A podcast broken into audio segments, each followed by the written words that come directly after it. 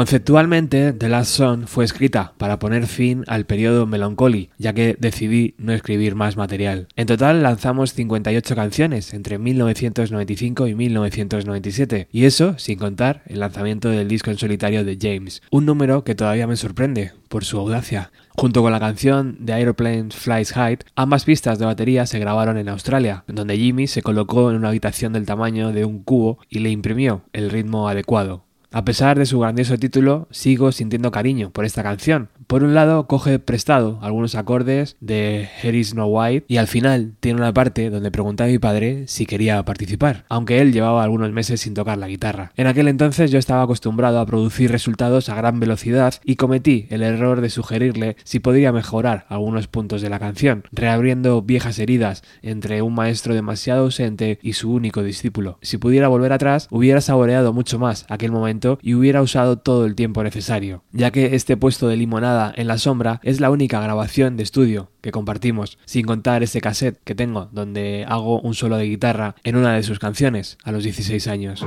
This is the song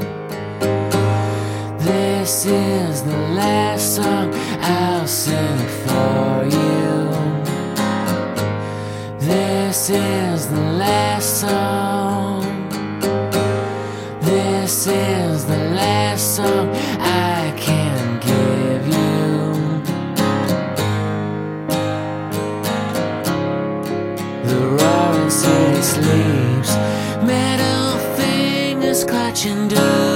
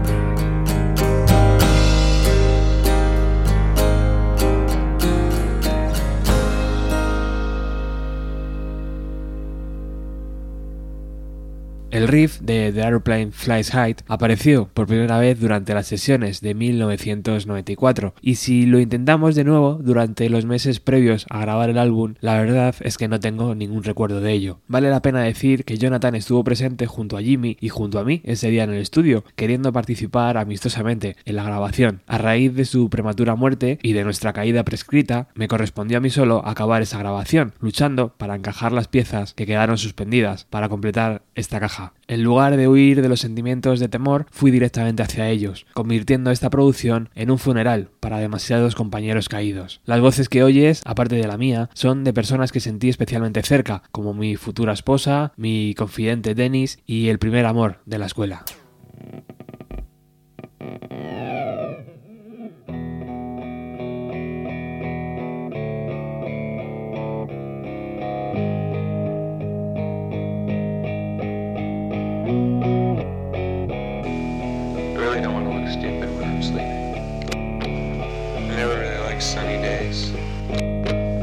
black wings just reach out to me over distance, and I could feel the wind from the wings. I see the clouds. I feel the ocean beneath my feet. And I'm home again. It requires an ability to judge distance. The airplane flies high, turns left, looks right.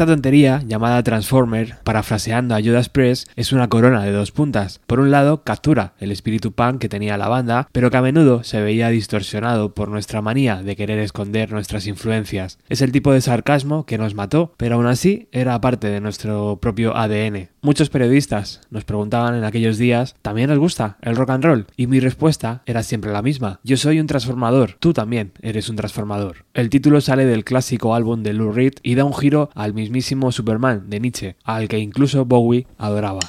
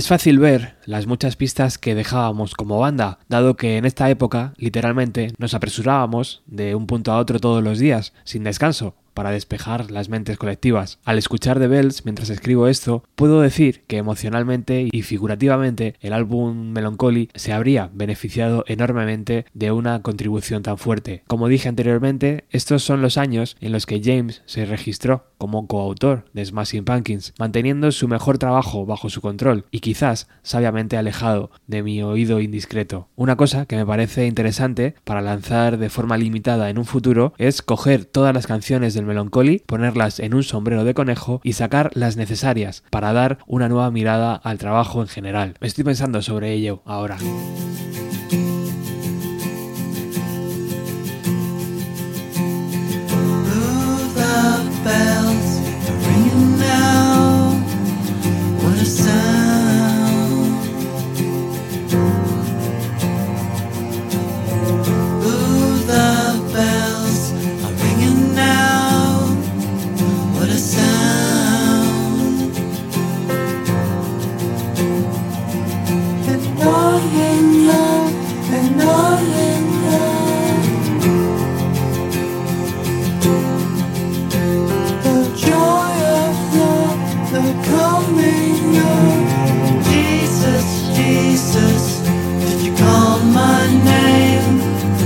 I never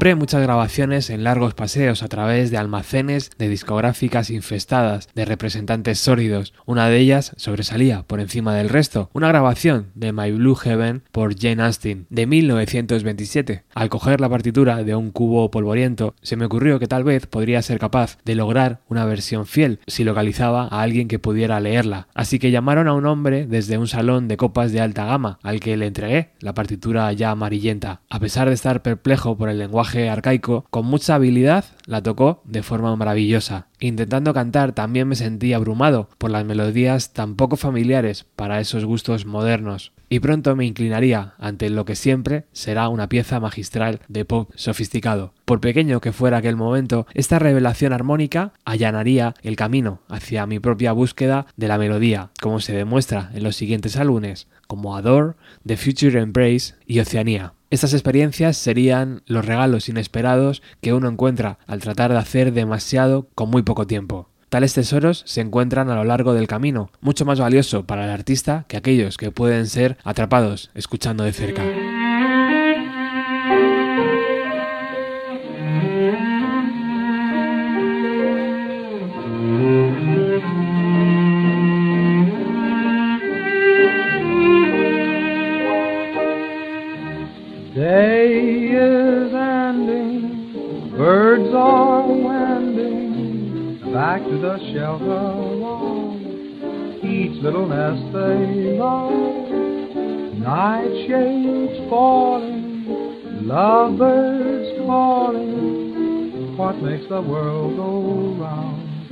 Nothing but love. When whippoorwill calls and evening is nigh. I hurry to my blue heaven. I turn to the right, a little white light will lead you to my blue smiling face, a fireplace, a cozy room, a little nest that's nestled where the roses bloom. Just Molly and me, and baby makes three. We're happy in my blue heaven.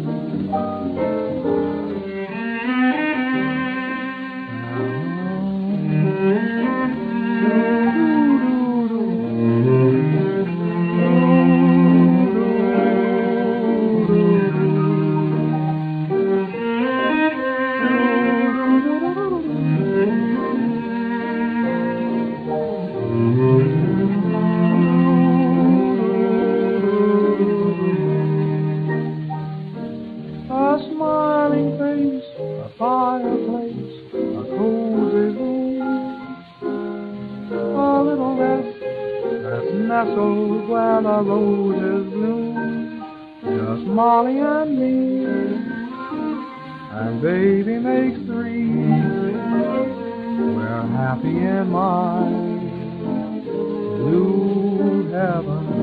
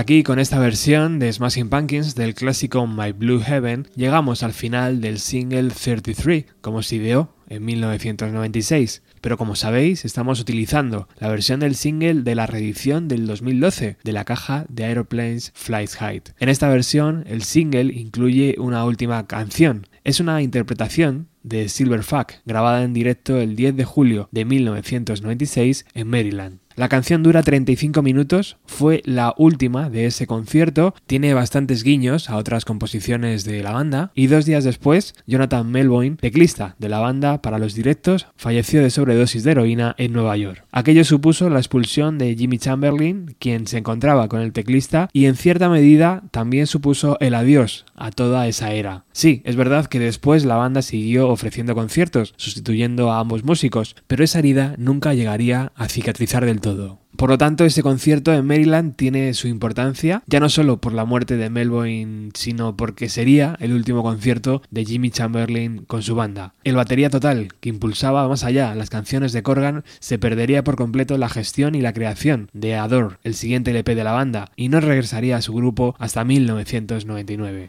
Por eso yo creo que Corgan ha decidido incluir Silverfuck en este single. Por favor, poneos cómodos, subir un poco el volumen y dejaros llevar por la magia del directo de esta fantástica banda. Muchísimas gracias por estar al otro lado. Chao.